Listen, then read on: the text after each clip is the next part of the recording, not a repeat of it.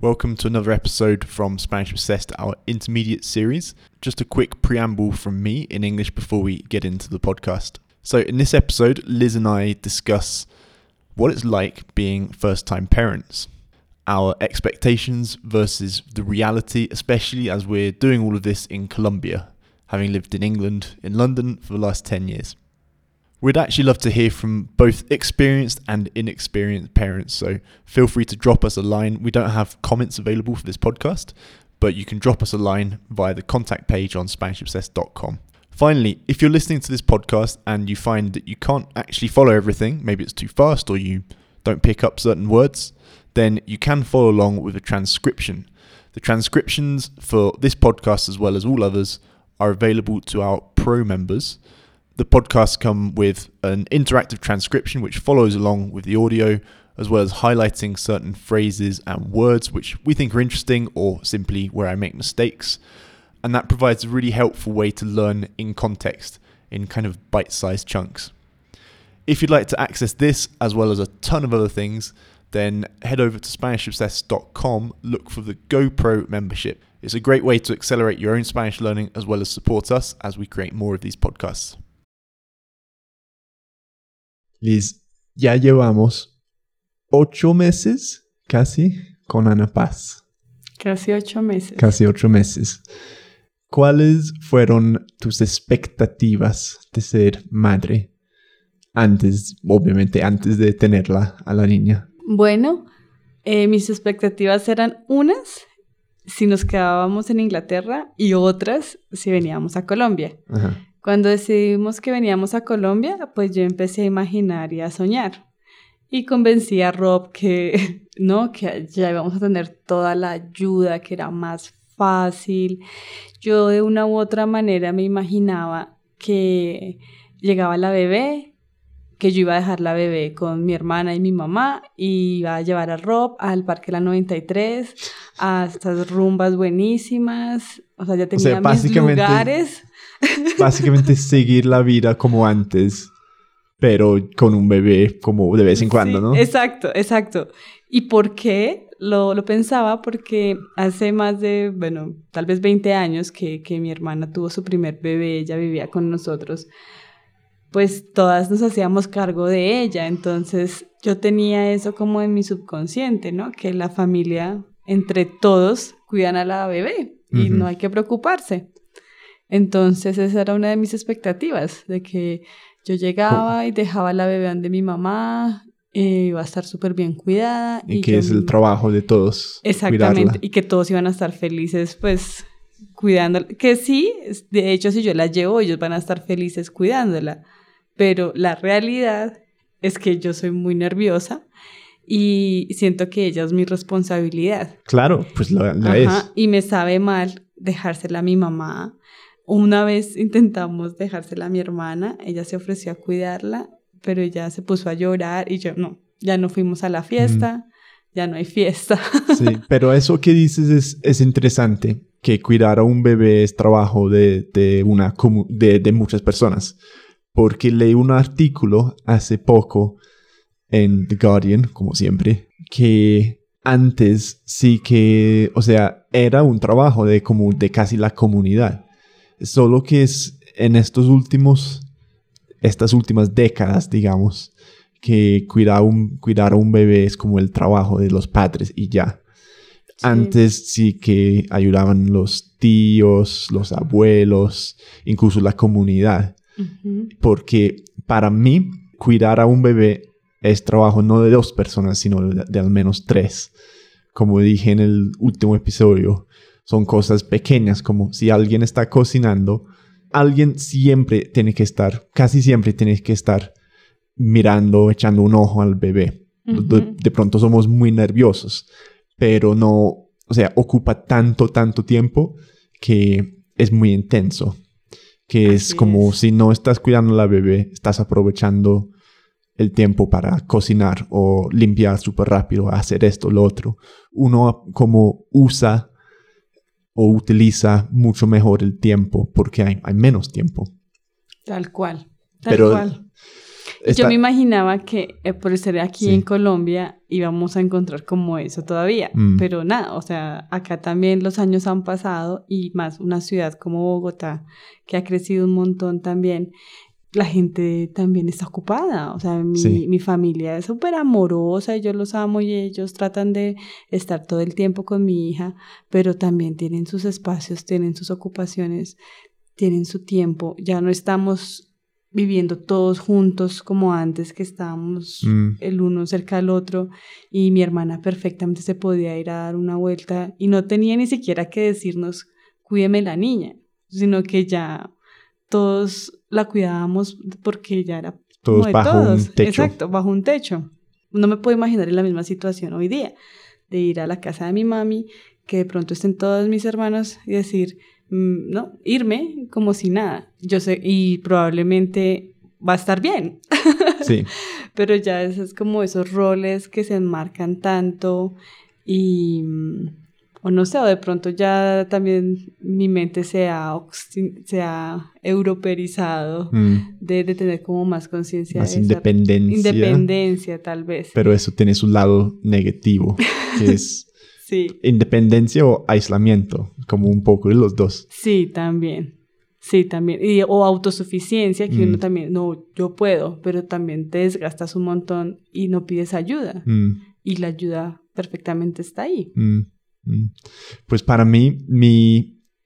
No lo había pensado mucho, pero mi impresión antes de tener hijos, no tengo, bueno, sí que ahora tengo sobrinos, pero antes no tenía sobrinos para comparar, para mirar cómo criaron, mm. cómo se criaron. Y ni todo eso, no tenía esa experiencia como tú tienes o tenías. Pero algunos amigos míos, o muchos amigos míos, han tenido bebés. Y era como casi un chiste que al momento de tener un bebé, esa persona desapareció. o sea, no se podía llamar para ir a tomar una pinta o se, se, podía, pero con seis semanas de aviso, como, ah, vamos el año que viene, tal día, a tomar una pinta, y al final sí, como media hora. Um, sí. ¿Y si el bebé no enferma? Sí, sí, entonces, y yo pues no, no lo pensé, solo que esas personas, esos amigos, poco a poco iban desapareciéndose. Y obvio que... Y ahora ya, los entiendes más. Ya, lo, ya los entiendo. Incluso que antes cuando fuimos a visitar a amigos, veo las cosas que hice y como, no, eso no se hacía. Yo como les trae, les le mandé una botella de champaña a una madre que, o una, una amiga mía que, que tuvo a su primera hija. y obviamente pues no, no puede tomar. o la vez hubo otro, otro amigo tuyo, no recuerdo el nombre, que, la esposa tuvo bebé y llegamos allá los dos y ustedes se pusieron a tocar con las guitarras. Sí, abrimos una botella de whisky, pusimos Bob Dylan y tocamos la guitarra hasta la una de la mañana. Y ella estaba muy molesta. Yo, hoy ella estaba de mal genio. Y no, ni me di cuenta. Ni me di cuenta, pero eso fue la tarea del padre, decir, oye, mira, pues vamos a la cama o, o, chao o algo así. Eh, no, pero sí. No, pero sí. Entonces, sí, tenía, supongo que no lo había pensado, pero eso siempre fue mi impresión y ahora me he convertido en una de esas personas que ya no tengo tiempo para tomar una pinta o si tengo es el año que viene o algo así. Súper agendado, sí. Incluso me acuerdo, pues de pronto yo era muy ingenuo y yo creo que eso es muy normal para todo el mundo, porque es un proceso de adaptación. Y hasta ahora me estoy adaptándome como, a cómo es la vida, cómo aceptar la nueva vida, las nuevas normas, que no se puede hacer lo que hacíamos antes. Literalmente no se puede. Hay un café cerca de nosotros y yo me imaginaba con Liz, yo le dije, ah, yo, yo no os puedo imaginar aquí mira, vamos con la bebé. ¿Es el bebé o la bebé? La bebé. Con la bebé. Puedes mirar eso porque no estoy seguro. y la dejamos en el coche aquí al lado mientras tú y yo comemos esto y tomamos un cappuccino. Leemos el leemos el libro. Yo puedo hacer un par de horas de trabajo, el coworking, esto, lo otro. y no, porque no, no ha sido posible y es difícil explicar eso a alguien que no se, sea padre Ujú. y que suena muy pues odioso y siempre me, la gente me decía eso antes y no me gustaba escucharlo, pero es difícil explicar, pero es tan intenso, el tiempo ya no es tuyo y la vida cambia por total, Por completo. por completo y es un, pre- es un proceso como cambiar tu vida y aceptar, Ujú. adaptar a la nueva vida. Sí. Sí, sí, sí, es verdad. Uno cree que lo puede como manejar, ¿no? Y que somos eh, prácticos y, y todo va a estar bajo nuestro control y, y no, con los bebés no es así. Es un poco como el tema del mercadeo para los Mm. bebés también. Mm, que yo creo que hay, bueno, es- es- estoy seguro que hay muchas compañías que se aprovechan de los madres y los padres, los padres que gastarían cualquier cosa en su hijo, que hay una cantidad de Mm. cosas como para hacer la vida más conveniente. Por ejemplo, yo me imaginaba con un- un- uno de esos coches que tienen tres ruedas y que yo iba a ir corriendo, como a hacer mi ejercicio cada mañana a las 9 de la mañana por el parque. Pues el caso es que no se puede, porque a veces llueve o hay las subidas, las bajadas, hay tantas cosas como que no te das cuenta.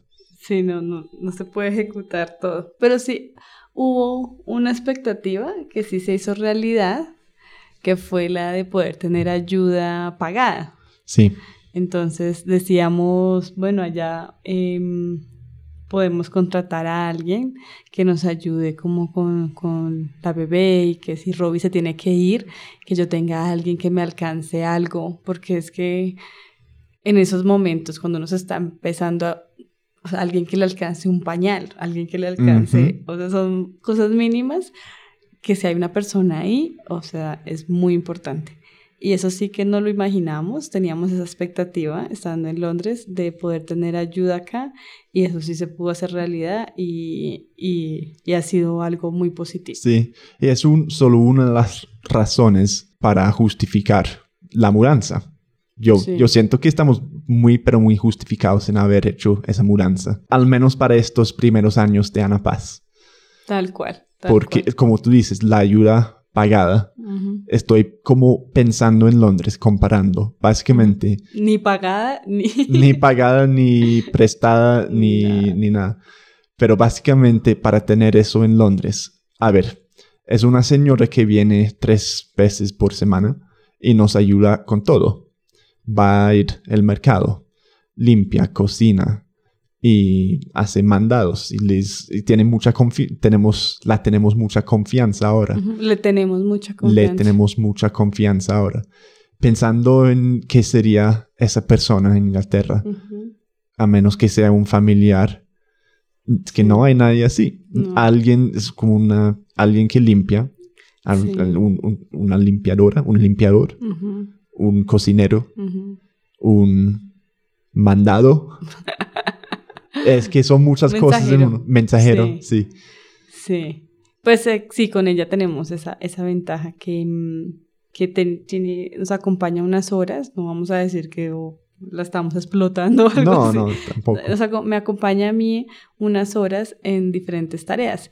Y lo mejor es que pues ella también tiene experiencia como abuela y me consiente, ¿no? Entonces sabe que de pronto, eh, sabe que me, me recuerda que tengo que estar tomando mucho líquido para la lactancia. Entonces está pendiente de cosas que uno por, por el mismo corre-corre el día a día y de estar pensando en el bebé, se olvida uno de uno mismo y de estar uno pues bien alimentado, que es tan importante también en estos primeros meses. Sí, es como las cosas tan básicas o primordiales tienen nueva importancia, Sí, como dormir. dormir, Pues ya, comer. No, ya no dormimos.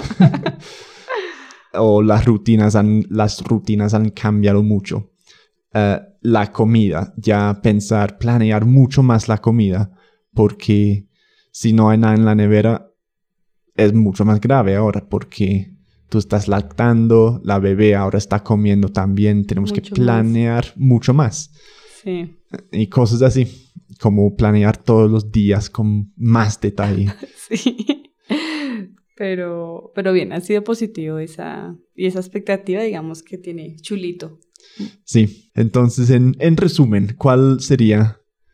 Es una, es una pregunta muy cliché, pero ¿cuál sería tu consejo para una madre o un padre primerizo? Mm, De corche. Sí. No, tener eh, como el pensamiento de que va a pasar, de que es transitorio Mm, y que mientras va pasando, tratar de hacerlo con cariño y con paciencia.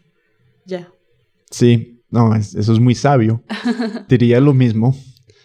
Y también tener mucha, sí, paciencia. Hay, hay muchas guías y mucho consejo. Sí.